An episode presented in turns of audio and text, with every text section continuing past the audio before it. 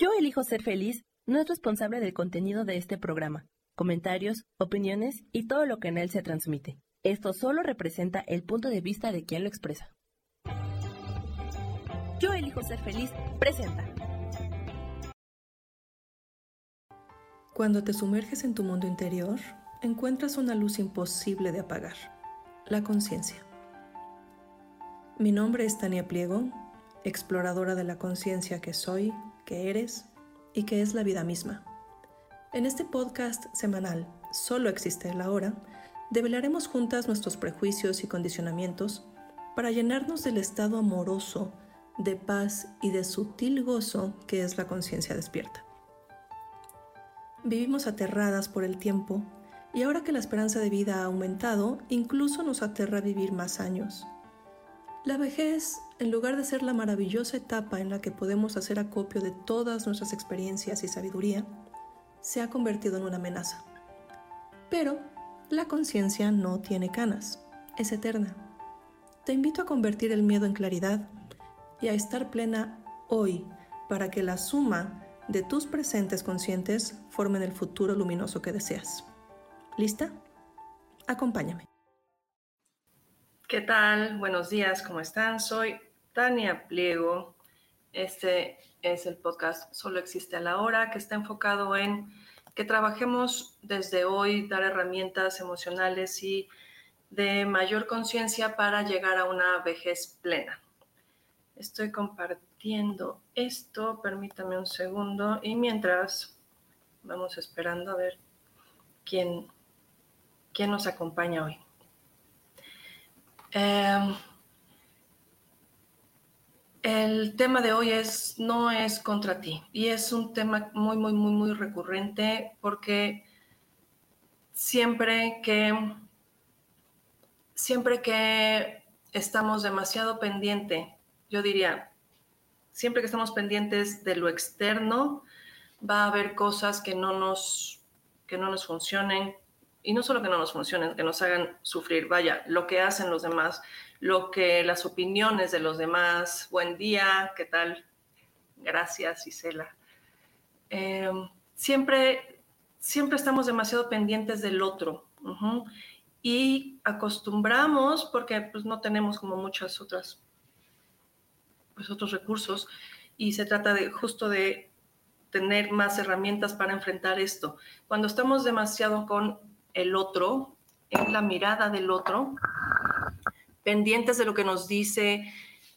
Eh, lo que pasa es que estamos sujetos entonces a sus opiniones, a sus acciones y pareciera que tenemos como un imán. Cuando no tenemos la claridad de que eso que dice el otro no es mío ni tiene que ver absolutamente contra mí, somos como un imán que atrapa opiniones y somos como un imán que todo, todo nos lo llevamos hacia nosotros. Entonces, eso que hizo fue contra mí, eso que dijo, o sea, seguramente no me mencionó, pero seguramente tenía que ver conmigo.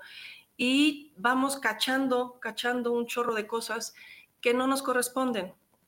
No nos corresponden porque básicamente todos creamos una especie de lentes a través de los, de la cual, los cuales vemos la, la realidad y esa realidad entonces se pinta de ciertos colores que no son los mejores y teñimos la realidad de nuestra visión.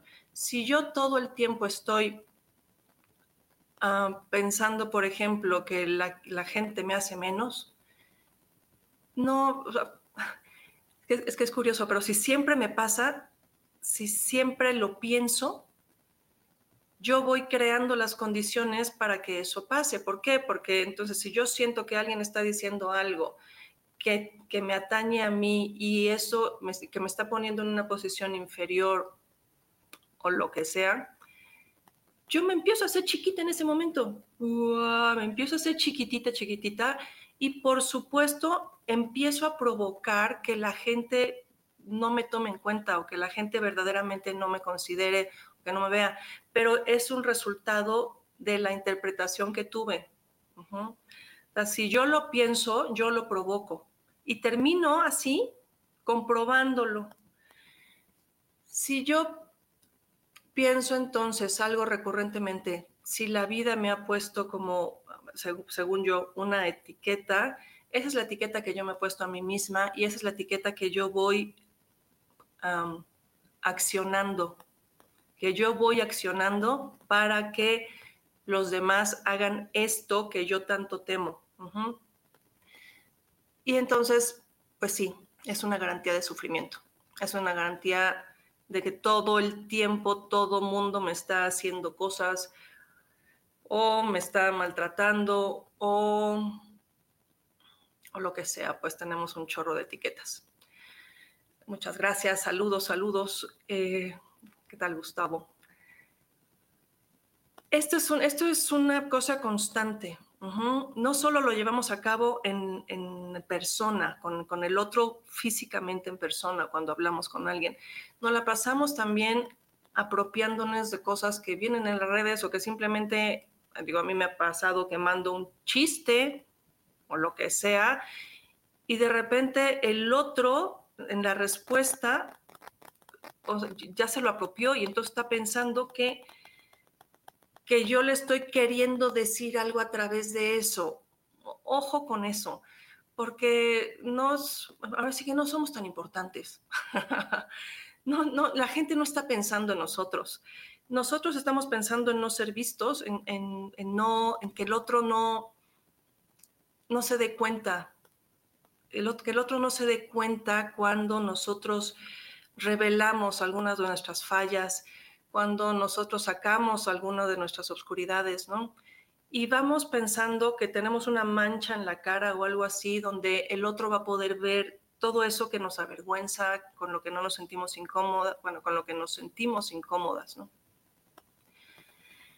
Eh, esto no es así, porque básicamente esto que estoy describiendo le pasa a todo mundo todo el mundo está demasiado pendiente de sí mismo y de que el otro no, lo, no vea esas manchas.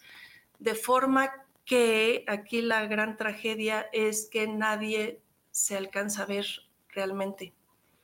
Siempre que yo proyecto mis miedos y mis temores y las etiquetas que yo me he puesto a mí misma en otro, no lo estoy viendo, le estoy imponiendo algo que en realidad es mío.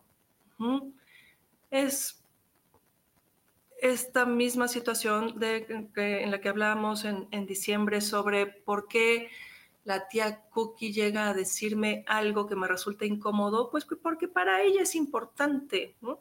Está revelando cosas de ella. Si me dice que, que ay, qué embarnecidita estás, está hablando del peso que le da ella al físico y de cómo ella está padeciendo seguramente por eso, ¿no? Escuchar lo que dice el otro es muy útil, pero no para apropiárnoslo, no tiene que ver conmigo, porque cada uno de nosotros somos como unos circuitos cerrados, somos esferas que tenemos que hacer un esfuerzo para que esa esfera se abra y entonces sea perceptiva al otro, pero mientras no hagamos ese esfuerzo, estamos cerrados. Y entonces yo estoy generando mis opiniones, mis puntos de vista y absolutamente todo lo que yo emita está generándose desde mi historia, desde la historia que yo me cuento de mí misma, desde mis heridas, porque también hay, oye, las heridas se manifiestan en historias, sí también, pero no son historias conscientes, ¿no? Entonces, yo estoy emitiendo constantemente información sobre mí. Cada uno de nosotros emite información sobre cada uno. Entonces, cuando el otro habla, cuando emite una opinión, no es contra ti, no tiene que nada que ver contigo, Y esto, esto es vigente para nuestro día a día, vaya, en esto, en términos de cómo queremos estar en el mundo, de cómo queremos posicionarnos frente a nosotros mismos y frente al otro, pero también tiene que ver muchísimo con, con los procesos en los que muchos de nosotros estamos para cuidar a alguien que ya está mayor, que en, su vejez. Em, esto es un problema mayor, por ejemplo, entre hermanos, ¿no? Y digo esto porque me han, me han estado comentando y les agradezco muchísimo que me manden sus comentarios, que me cuenten sus experiencias, que, que compartan conmigo para poder también abrir estos temas que son muy importantes y que nos atañen a todos, sobre las dificultades que hay en, en el cuidado, en el cuidado de nuestros, nuestros viejos, nuestros padres, ¿no? Los pleitos entre hermanos son cosa de todos los días, porque no ayudaste, porque no estuviste, porque no pusiste lo que tenías que poner. Em, y es importante que recordemos que en este momento estamos cuidando a nuestros padres, sí, pero nuestra vejez la vamos a vivir acompañados de nuestros hermanos y nuestras hermanas. Y es, creo que es muy relevante para mí son muy importantes mis hermanas. Y creo que para muchos de nosotros así es. O sea, sé que hay hermanos que verdaderamente, en los que hay pleitos irreconciliables y hay muchas familias en las que las rupturas entre hermanos son definitivas. Y pues es una lástima, ¿no? Es una lástima porque cuando hablas con ellos, cada quien tiene puntos de vista pues tan, tan distintos y tan tan de barrera, tan de pared. O sea, yo les pediría a quienes están cuidando que recuerden que es con sus hermanos con quien nosotros vamos a ir de la mano en este proceso de envejecimiento y, que son finalmente quienes van, a estar ahí, quienes van a estar ahí. Eh, entonces seamos mucho más compasivos y mucho más comprensivos con la posición del otro que puede no estar y no está, más bien, no está en el mismo nivel que nosotros de entendimiento, de conciencia, de procesamiento de la propia historia, de la historia familiar. hay, hay muchas diferencias. uno dice, bueno, crecí en la misma casa, ¿por qué este es tan distinto y por qué resulta que no entiende nada, no?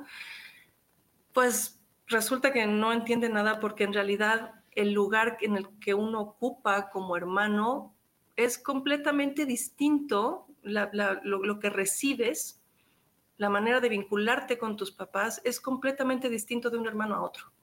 Cada quien ocupa roles distintos y cada quien también llegamos con cierta carga y predisposición a ser más sensible, a ser más racional, o sea, lo, lo que sea, pues, pero somos distintos. En realidad sí tenemos experiencias muy distintas como hermanos.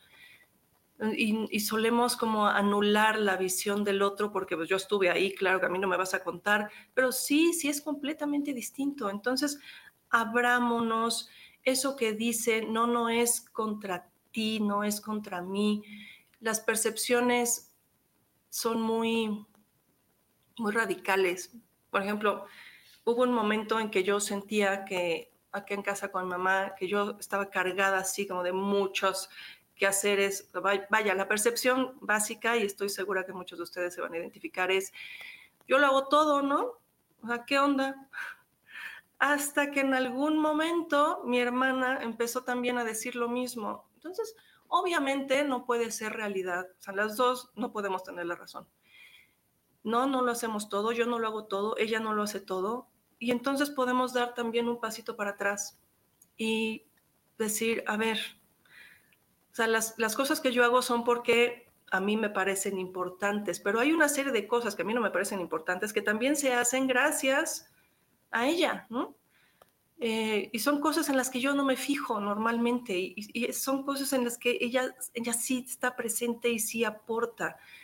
Entonces, reconocer lo que hace cada quien, aun cuando sea de forma sutil, las llamadas de preocupación, por ejemplo, si yo estoy cuidando y tengo otra, otra hermana que está fuera, pues si, si, habla para preguntar, por ejemplo, cómo estamos, no le empiezo a reclamar o no tendría que reclamarle, es que tú no estás, es que claro, ¿por qué tú no? Porque si yo estoy asumiendo la decisión de cuidar, como ya les había dicho, en, creo que en primero o segundo episodio, es, yo asumo, yo asumo, yo lo hago porque yo decidí hacer esto. Sí es difícil, sí en algunos momentos me pesa, pero de todos modos yo estoy asumiendo un... No es una obligación, es, es que es justo eso, no es yo tengo que, yo decidí cuidar a mi mamá y lo decidí hacer junto con mi hermana, que también lo decidió.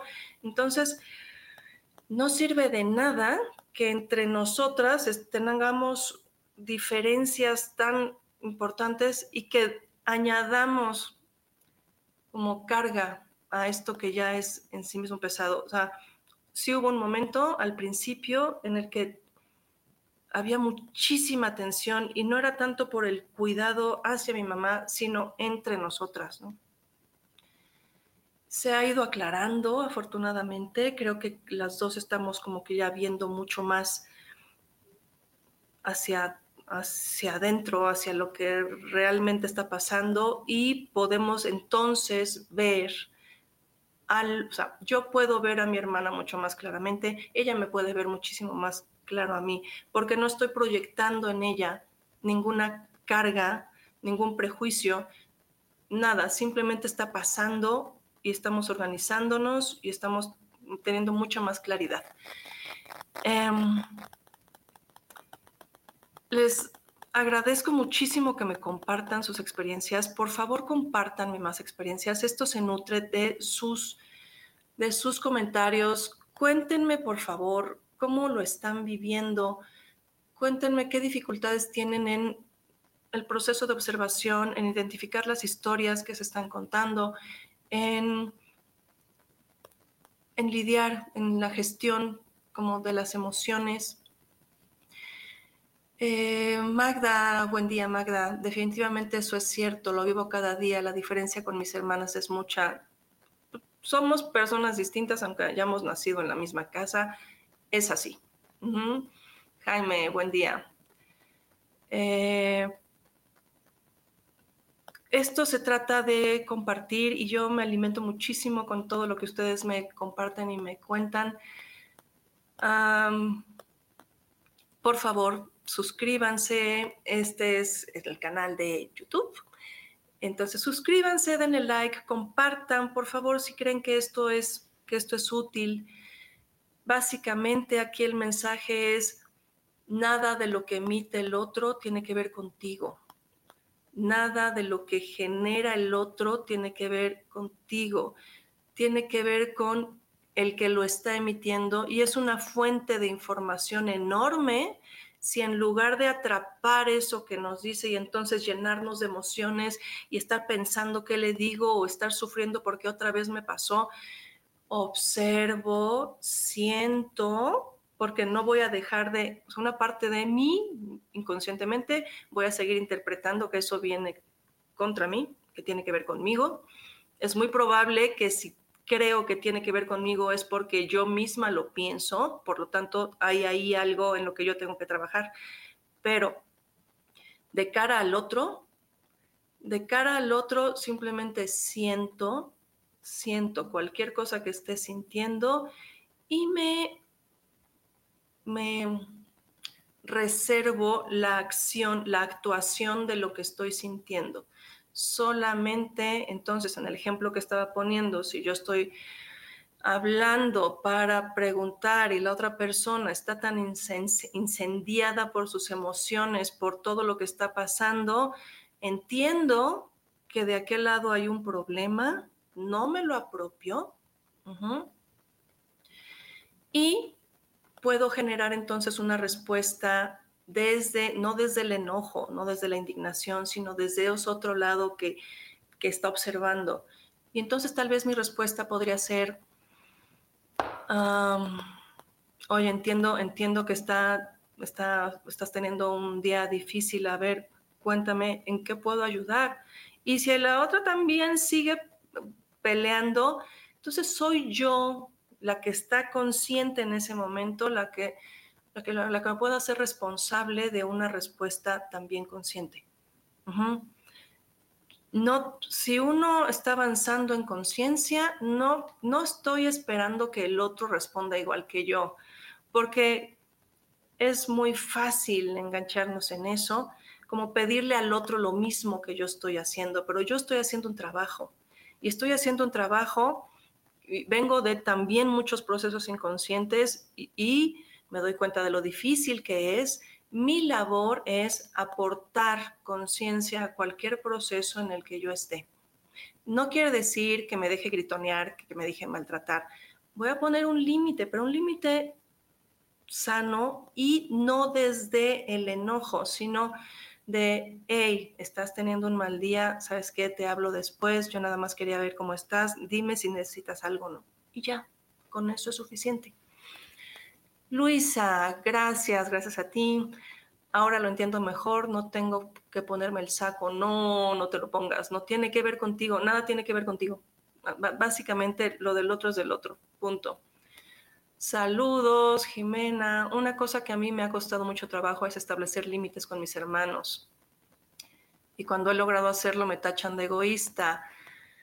Sí, es muy normal. Cuando la gente entra a terapia es muy normal que empiecen a tacharla de egoísta porque lo que, lo que normalmente uno hace es no poner límites. en cuanto uno empieza a poner límites, porque entonces yo me pongo como prioridad, sí hay como ese tipo de señalamientos. También es la visión del otro, también es algo que le corresponde al otro, no a ti, Jimena. Em, crear expectativas, estar pensando que ellos van a reconocer las muchas veces que recibieron apoyo de mi parte y al final no pasa nada y hasta me cobran. Pues sí, Jaime, así es. uno no puede esperar que el otro entienda. Ah, no podemos, a ver, estar trabajando en la conciencia que somos es un privilegio. Estamos, entonces, si estamos en un, en un nivel superior. No, esto no quiere decir que seamos superiores, sino que tenemos un entendimiento en este sentido consciente mayor al de muchos otros procesos que otras personas tienen. No estamos o sea, no somos superiores, pero tenemos y estamos trabajando porque también así nos, vaya, nadie se pone a trabajar en un proceso de conciencia si la propia vida no se lo ha exigido. Por lo tanto, entiendo el dolor, entiendo el sufrimiento, yo estoy trabajando en esto y del otro lado me está hablando una persona que sigue en ese dolor, que sigue en esa inconsciencia, que sigue sin poder verse, que sigue sin poder gestionar, entonces, no me puedo poner a exigir eso. No me puedo poner a exigirle al otro lo mismo. Al contrario, esto es, la mirada compasiva tiene que ver con que entiendo dónde estás y yo te aporto hasta donde pueda en ese momento la conciencia en la que estoy trabajando, la conciencia que soy. Así que sí, por favor, nada de exigirle al otro, eso, eso no se puede. Porque volvemos a caer en un proceso inconsciente. A mí también me tachan de egoísta, dice Magda, e intransigente. Sin embargo, ese es el costo de poner límites y ponerse como prioridad, exactamente. Y no todo el mundo lo va a entender. No, no todo el mundo lo va a entender. Pero con que lo entendamos nosotros es suficiente. porque nosotros somos, soy yo la que está haciendo un trabajo, soy yo la que está aportando esta conciencia, soy yo la que está gestionando. Por lo tanto, cada cosa que pase es una oportunidad para que yo lo gestione desde esta conciencia. Ah, pues, por favor, suscríbanse, denle like y compartan si esto les está gustando. Por favor, síganme aportando temas. Me nutro muchísimo de esto. Muchísimas gracias por todos, todos sus comentarios. Y mm, Vamos a hacer una micro pausa y regresamos. Saludos, Vicente. Muchas gracias por sus comentarios.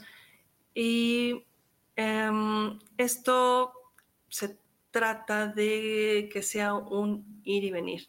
Está, sería demasiado raro que yo esté aquí hablando nada más de, de, mis cosas o de las cosas que yo, que yo entiendo y cómo las entiendo el otro siempre es esa, ese lienzo donde puedo probar mi avance, donde puedo verdaderamente checar en qué punto estoy, qué me sigue afectando, qué vuelve a brincar.